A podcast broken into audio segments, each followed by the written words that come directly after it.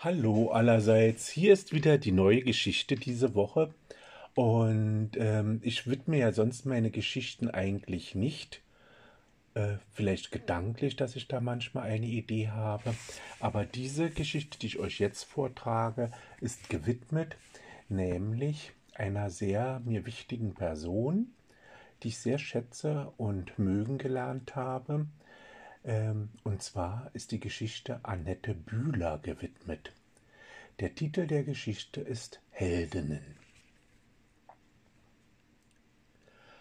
Über mir an der Decke Quadrate, viele. Ich beginne sie zu zählen. Dreizehn in einer Reihe und abwärts vierzehn. Der Raum ist abgedunkelt. Dreizehn mal zehn sind hundertdreißig. Vier mal dreizehn ist schon schwieriger wenn sie dir die Vene in der Leistungsbeuge aufschneiden. Es zieht. Au. 2 mal 13 sind 26, mal 2 gleich 52, plus 130, äh, 182 sind an der Decke. Diese weißen, langweiligen Quadrate mit Poren. Die Poren schlucken den Schall. Es surrt der Führungsdraht, wenn die Ärztin den Katheter in meinen Körper durch die Vene vorantreibt. Fies. An einigen Stellen, die irgendwie enger scheinen, kitzelt es. Und ich weiß, das Unangenehmste kommt noch. Ist die Katheterspitze in der Herzkammer platziert, kitzelt es und führt zu Rhythmusstörungen, die wiederum Husten, Herzhusten hervorrufen. Ich liege ausgeliefert bereit und weiß, dass diese Frau diese schöne Frau ihr ganzes Können gibt.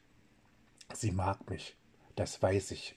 Wir haben einen Draht zueinander. Nein, nicht den Führungsdraht des Katheters. Ich vertraue ihr. Ich sage, ich habe Angst, Frau Doktor. Sie lächelt und meint, dass es normal sei und sie werde sehr sorgsam mit mir umgehen, ob ich eine Beruhigungspille bekam. Ja, bestätige ich nickend.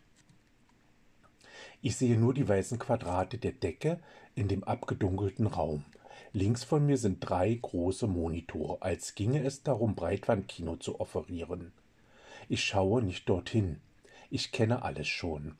Nicht mein erstes Mal. Ich möchte nicht meine pulsierenden Herzkammern begaffen und schon gar nicht sollte sie gefäßeng finden. Das ängstigte mich beim letzten Mal extrem. Die Kardiologin macht jeden Handgriff sehr zielbewusst, keiner zu viel oder zu wenig. Ich fühle, dass auch sie mich nicht länger untersuchen möchte als notwendig. Einstudierte Routine höchster Konzentration und Präzision. Die beiden Schwestern wuseln unaufhörlich um meine Liege, schreiben Maße auf per Tastatur in einen Computer. Die Ärztin kommentiert, Durchlaufgeschwindigkeit, Klappendurchmesser, Rückfluss und solche Dramen. Ich knete meine Finger und fühle bewusst die Bahn der herabrinnenden Schweißperlen an meinen Schläfen. Auch das kitzelt, nur besser als außen, mehr innerlich. Die geschickt hantierende Ärztin sagt, eine Kammer haben wir ausgemessen, Herr Grünert, jetzt gehe ich in die andere Kammer und gleich sind wir fertig. Sie versucht mich zu beruhigen. Ich finde es sehr mütterlich, dass sie ahnt, wie aufgeregt ich bin. Sie ist wohltuend, empathisch und verbunden. Sie ist eine Traumfrau. Ich sehe weiter auf die Quadrate an der Decke und knete unter dem chirurgischen Tuch meine Finger. Sie sind nass wie aus einem Spülbecken gezogen. Dann fangen die Quadrate an zu tanzen und drehen sich sehr schnell, als wären sie nun Kreisel. Die Quadratur des Kreises fällt mir ein und ich sage noch, mir wird jetzt aber schwindelig. Eine Wiese, so grün und unheimlich schön, Blumen und es duftet. Und dort kommt Cleo angerannt. Cleo, wo kommt sie her? Und eine Frau, die hat Cleo an einer Ausziehleine. Wie kommt sie zu meinem Hund? Cleo ist eigentlich tot, eineinhalb Jahre schon, aber sie freut sich so sehr und ich mich auch. Cleo! Ich hocke mich und grinse breit, da mein Hund mich gleich umreißen wird. Ich werde auf dem Rücken liegen. Sie springt mich an. Ich habe die Arme ausgebreitet, versuche sie zu halten, aber 35 Kilo Kraft hauen mich um, wie ein Bowlingkegel durch die Kugel getroffen. Die Lefzen fliegen, ich muss so lachen. Dieser, mein Hund, ist so schön. Mit einem harten Aufprall lande ich auf dem Rücken, mich durch Wellen Tsunamis des Glücks und der Freude. Ich rieche bewusst Cleos ganz besonderen Duft und bin der glücklichste Mensch der Welt. Es ist herrlich hier. Aber wer ist diese Frau? Ich kenne sie. Ganz gewiss habe ich sie schon gesehen. Sie steht jetzt daneben, hat die Hundeleine losgelassen und lächelt ein so wärmendes Lächeln, das ich nur erwidern kann. Immer noch halte ich die wild wedelnde Cleo fest am Körper, den Arm um ihren Rumpf geschlungen. Der Schwanz geht wie eine Antriebsachse so heftig, dass die wedelnde Bewegung des Hundekörpers sich auf mich überträgt. Die ältere Dame lächelt immer noch. Wir kennen uns, sagt sie. Ja, erwidere ich, ich weiß aber, woher, weiß ich nicht, und wieso haben Sie meinen Hund? Ach, das ist ganz normal. Die Tiere laufen den Menschen zu, die geistig ihren Besitzern am nächsten stehen. Also wir müssten uns sehr nahe sein. Aber wodurch? Bitte verraten Sie mir Ihren Namen. Hedda Zinner. Ah, ich habe ein Foto mit Ihnen, wo ich auf Ihrem Schoß sitze während einer Weihnachtsfeier im Betrieb meiner Mutter. Meine Schwester sitzt neben uns beiden, und ich weiß, dass Sie eine meiner frühesten kindlichen Erinnerungen sind. Ich hoffe nur gute Erinnerungen, Joachim. Ja, ich fühle mich sehr wohl auf Ihrem Schoß und hoffe, Sie seien mit uns verwandt und besuchten uns jetzt öfter. Ich kann nicht älter als vier gewesen sein. Ja, so ungefähr. Es war 1965. Später beim Betrachten der Fotos erklärte mir meine Mutter, dass sie Hedda Zinner sind. Ich war zu der Weihnachtsfeier auch eingeladen. Wir Autorinnen und Autoren fuhren in der Weihnachtszeit in Produktionsbetriebe und lasen aus Geschichten oder Romanen Kultur für Werktätige und ihre Kinder. Ich hatte gerade meine Erzählung Wenn die Liebe stirbt veröffentlicht und einige Preise erhalten, die mir aber nichts bedeuteten. Ich wollte immer nur die Menschen an die schönen Dinge des Lebens erinnern und Ungerechtigkeit verteufeln. Ich fühlte damals, dass du einen großen Gerechtigkeitssinn besitzt. Du wolltest, dass ich auch zu deiner Schwester nett sei und euch beide beschenke. Frau Zinner, wie kommen Sie nun bei allem Respekt an meinen Hund? Das sagte ich ja schon. Seelenverwandten läuft so ein Tier zu. Wir beide sind verwandt. Innerlich verwandt. Mein Glaube an eine gerechte, soziale, befriedete Weltgesellschaft muss dir auch sehr wichtig sein, anders kann es nicht sein.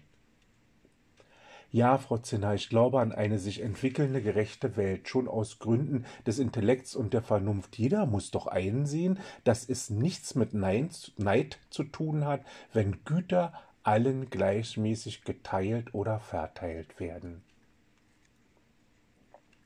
Obwohl du noch ein Kind warst, haben sich auf der damaligen Weihnachtsfeier unsere Seelen angenähert. Wenn man von Seelen sprechen möchte, man kann auch Geist oder Lebensenergie sagen, eine synchrone Schwingung vielleicht. Das führte nebenbei dazu, dass auch dein Hund Cleo mir zulief. Ich habe dir ein Gedicht mitgebracht, das heute wieder sehr aktuell ist. Damals sollte die Ukraine die Kornkammer des sogenannten Großdeutschen Reiches werden. Getreide, Eier, Vieh. Heute ist es die strategische Lage, welche die Ukraine zum Spielball der Mächte macht. Siehste auf die große Frage, die uns quälte all die Tage, wozu so viel Blut vergossen, wozu so viel Tränen flossen. Wozu dieser Krieg denn sei, ist die Antwort für ein Ei. Für die Eier fielen wir in Russland ein, da bist du platt, wat? Dreieinhalb Millionen Leichen in den Weiten Russlands bleichen, nicht umsonst sind sie gefallen, sie, ihr Tod, er nützt uns allen. Denn für jeden toten Mann rollen jetzt zehn Eier an. Eier aus der Ukraine, wat sagst du? Da bist du platt. Wat? Ein Ei. Ich lache und unterdrücke es sofort. Aber wo bin ich denn hier? Ich war doch eben im Krankenhaus. Es gibt einen Ruck, der Boden bebt und es knallt laut. Frau Zinner und der Hund fliegen wie von einem Trampolin geschleudert gen Himmel. Und mir, wie, Über mir wieder die weißen Quadrate. Das Gesicht einer Schwester hektisch über meinem Gesicht von Stirn setzt. Jemand ruft. Er ist wieder da. Auf meiner Brust brennt es wie Feuer. Ich denke an Salz oder Schwefelsäure, reibe über meine Brust und sage, es brennt so sehr. Meine Ärztin lächelt und streichelt über meine Wange. Alles gut, sagt sie, jedoch mit so besorgtem Blick, dass mir mulmig wird. Ich habe so komisches Zeug geträumt, was ist passiert? Später, im Krankenbett liegend, erzähle ich meiner Nichte davon. Sie sitzt auf dem Besucherstuhl und sieht mich mit gefurchter Stirn an.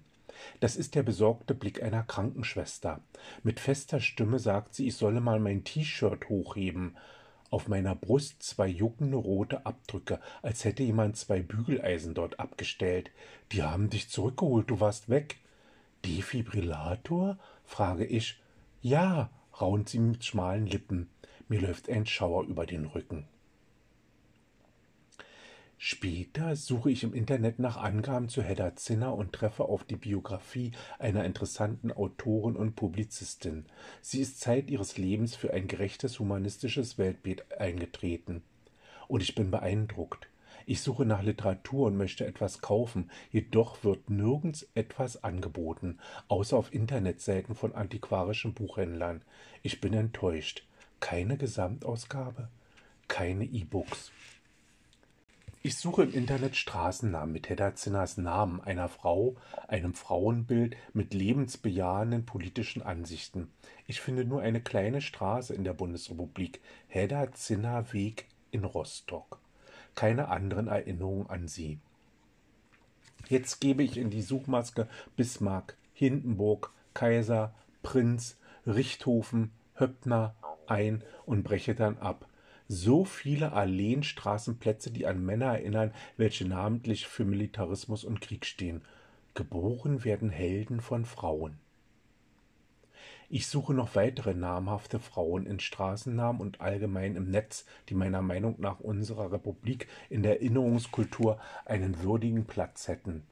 Flora Tristan, Sophie von Hatzfeld, Mathilde Franziska von Annecke, Luise Otto Peters, Luise Michel, Eleanor Marx, Emma Ira, Clara Zetkin, Beatrice Webb, Lilly Braun, Emma Glotmann, Rosa Luxemburg, Marie Jorotz.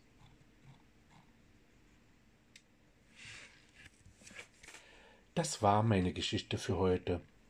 Für Heldinnen und im Besonderen für Annette Bühler. Ich hoffe, sie hat euch gefallen und wir hören uns nächste Woche wieder. Hiermit verabschiede ich mich, euer Bernd.